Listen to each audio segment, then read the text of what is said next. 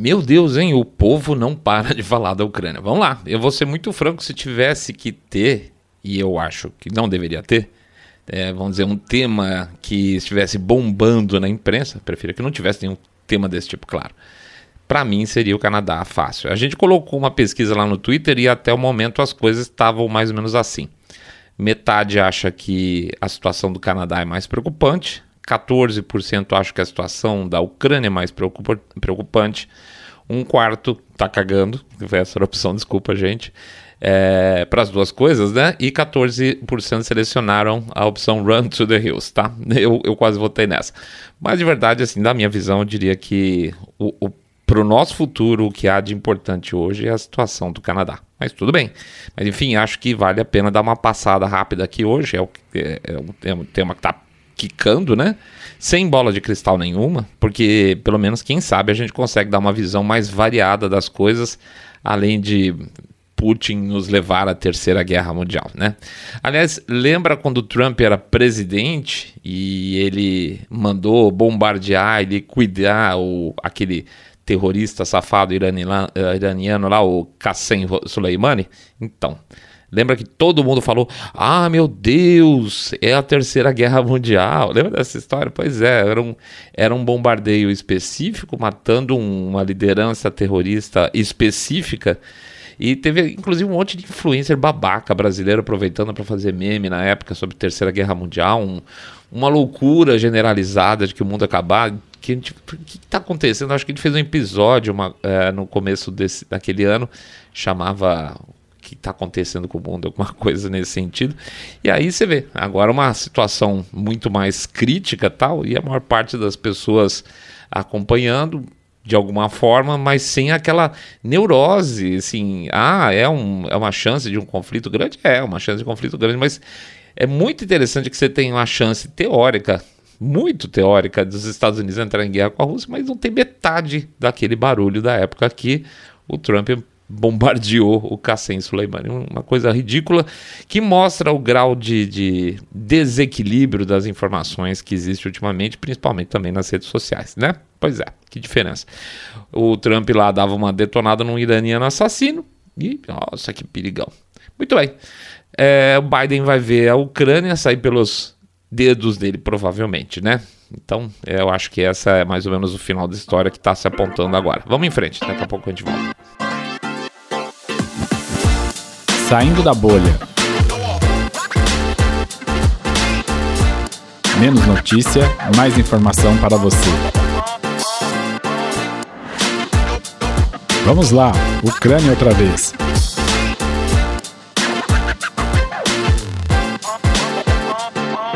Bem-vindo ao Saindo da Bolha, esse é o nosso episódio 117. Lá vamos nós para Ucrânia de novo. É, isso aí.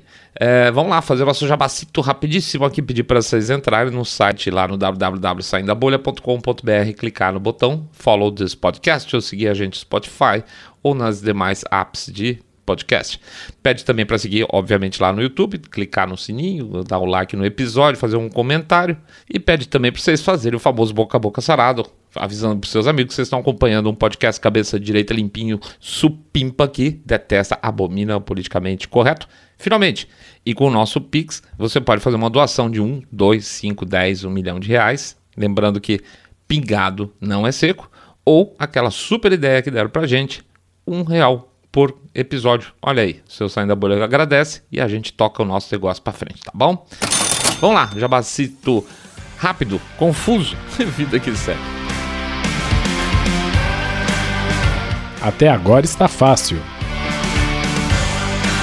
Pois é, se a gente pudesse tentar fazer uma metáfora com essa situação aí do, é, da Ucrânia, seria mais ou menos assim. Você chega para uma criança que está sentada aí na mesa, na frente de, de, um prato com um pedaço de bolo, e fala para a criança: Ó, oh, seguinte. Se eu, eu olhar para cá e te pegar enfiando esse garfo nesse bolo, espetando esse bolo aí e comendo, você vai se ver comigo, tá? A coisa vai ficar preta pro seu lado. Aí o moleque pensa um pouco e ao invés de pegar o garfo e espetar o bolo, como ele está proibido, ele deita, bota o garfinho de lado assim e arrasta o bolo para a boca. Pronto, não precisa mais tomar bronca, não fiz nada errado, não desrespeitei as regras, não é assim? Basicamente é isso. Gente, as províncias lá do, do leste da Ucrânia são semi-independentes faz muito tempo. A gente não está de novo, justificando, dizendo que deva ser, que não deverá ser, tá? A gente já falou no último episódio. É, seria super lindo se eles se acertassem lá dentro. Tem países que têm diferenças regionais até mais pesadas, obviamente, que, que essas, essas regiões específicas na Ucrânia.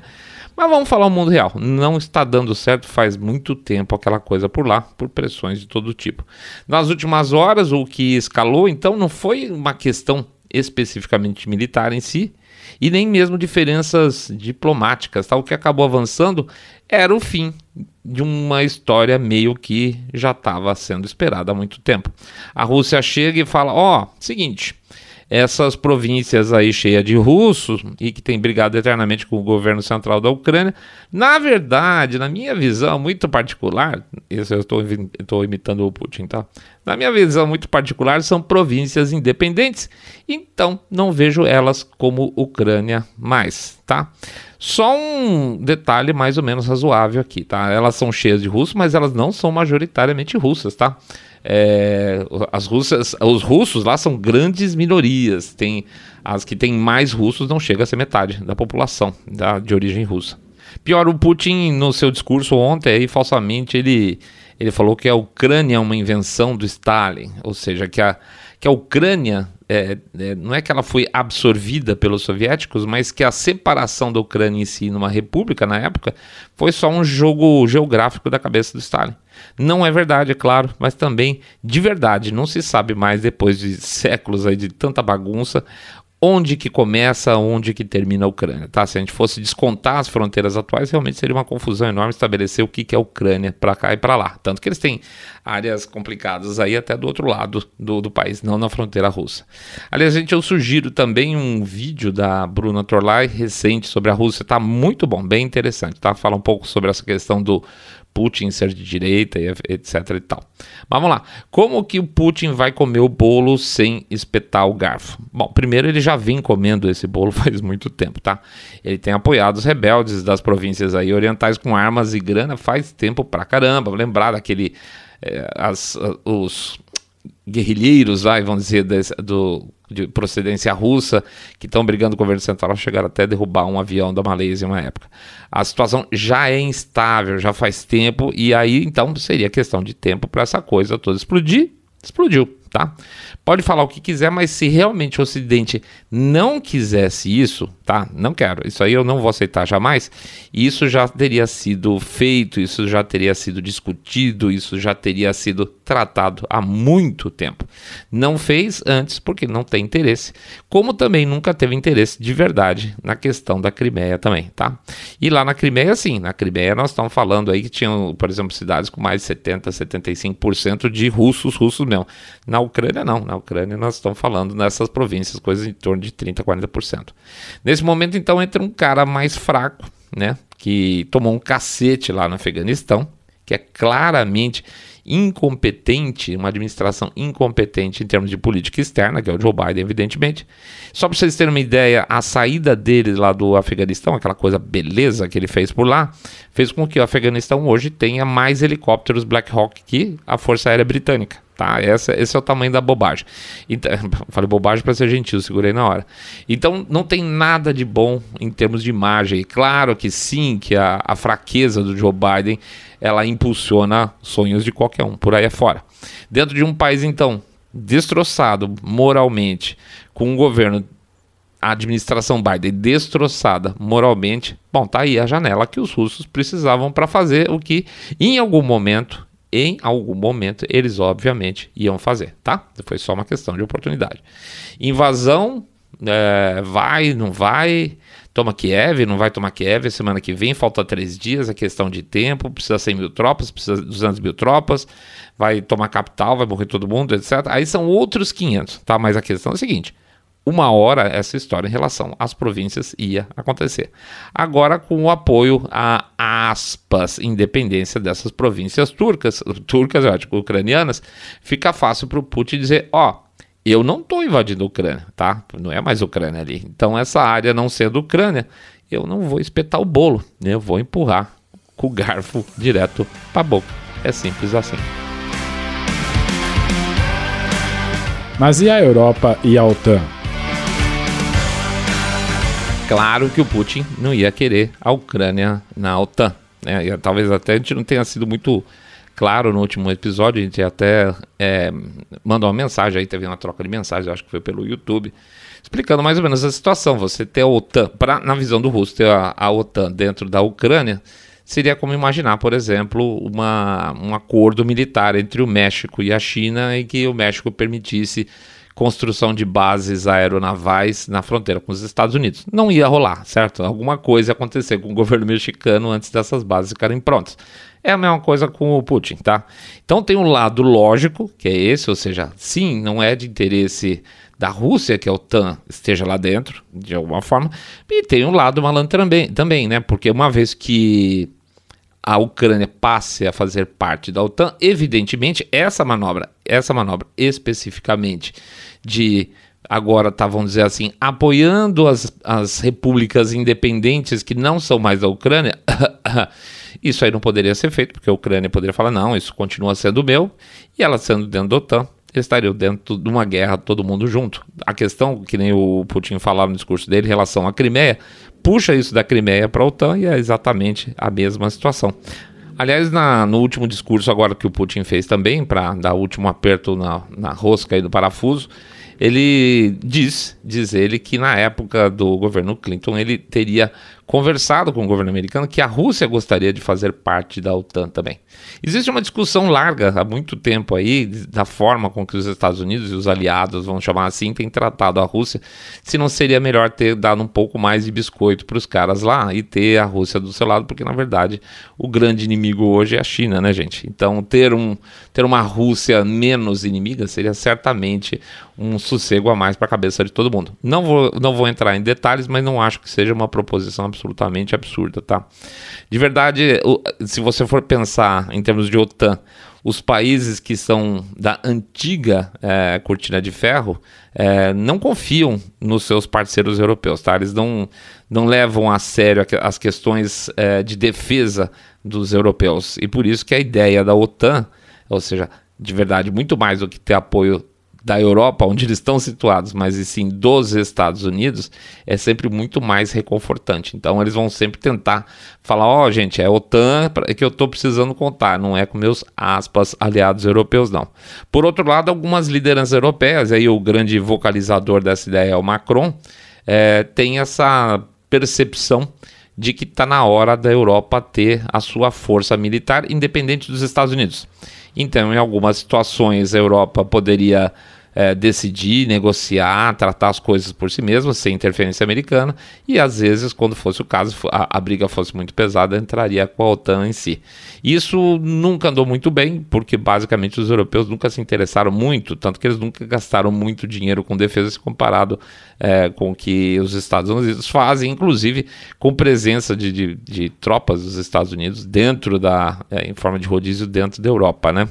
A, é, hoje mesmo, por exemplo, de verdade, na OTAN, é, perdão, na Europa, é, só tem força aí de deslocamento rápido, de verdade, França e o Reino Unido, tá?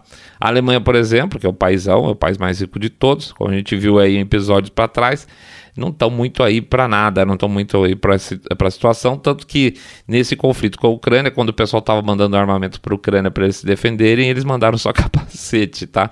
Virou piada. Eles, o, o pessoal lá da, da, área de defesa da Ucrânia perguntou se a próxima vez eles iam mandar travesseiro também, né? Em suma, se vocês forem ver, gente, a Ucrânia tá meio que sozinha no jogo, tá? Na Europa, quem se interessa pela defesa deles, e você vê muito mais interesse na defesa da Ucrânia, aquela turma lá daquele acordo de Visegrad lá que tem a Polônia, essa turma toda, essa turma aí tá realmente junto com a Ucrânia, estamos junto, é, entende a Rússia como um super perigo, porque até porque já passou, já ficou, teve que ficar debaixo um tempo da bota dos caras, né? Essa turma realmente está apoiando. Mas essa turma que apoia não tem poder de fogo suficiente, tá? Então o que acontece? Você tem que a Ucrânia acaba dependendo dos parceiros europeus que também não têm força e não têm vontade política e da OTAN. Só que na OTAN aí existe a dependência de um Estados Unidos que é o dono da, praticamente da coisa toda, mas debaixo de uma administração Biden, tá? Então a Ucrânia de verdade, gente, tá por ela mesma. Pode falar o que quiser, pode gritar, pode levantar o narizinho, mas infelizmente os caras estão por conta própria. Vocês devem lembrar, inclusive, também que o, o Trump, na época que era presidente, ele torcia o nariz constantemente para a OTAN. Ele considerava uma coisa cara, ultrapassada, e principalmente ele tinha uma bronca enorme que os países europeus não contribuíam o suficiente em termos de grana, eles não pagavam a conta, eles queriam o serviço, mas não queriam pagar a conta, lembra disso, né? Ele ameaçou sair, nunca saiu, obviamente, da OTAN, mas foi um, um, um sempre foi um calo para os caras ter um presidente dos Estados Unidos falando: Ó, oh, isso aqui é uma porcaria, eu não aguento mais pagar essa conta. Talvez, quem sabe. Talvez na época o melhor talvez tivesse sido que o Trump fizesse exatamente o que ele ameaçava. Então, quem sabe? Deixar os caras pagarem a conta da defesa própria, não só em dinheiro, mas também com estrutura militar, que eles continuam não tendo até hoje, depois de tudo que aconteceu. E aí, a essa altura, se tivesse uma Europa forte, talvez, muito provavelmente, a gente não teria que estar tá falando 24 por 7 de dois territórios aí num canto da Ucrânia. Para quem ninguém nunca ligou.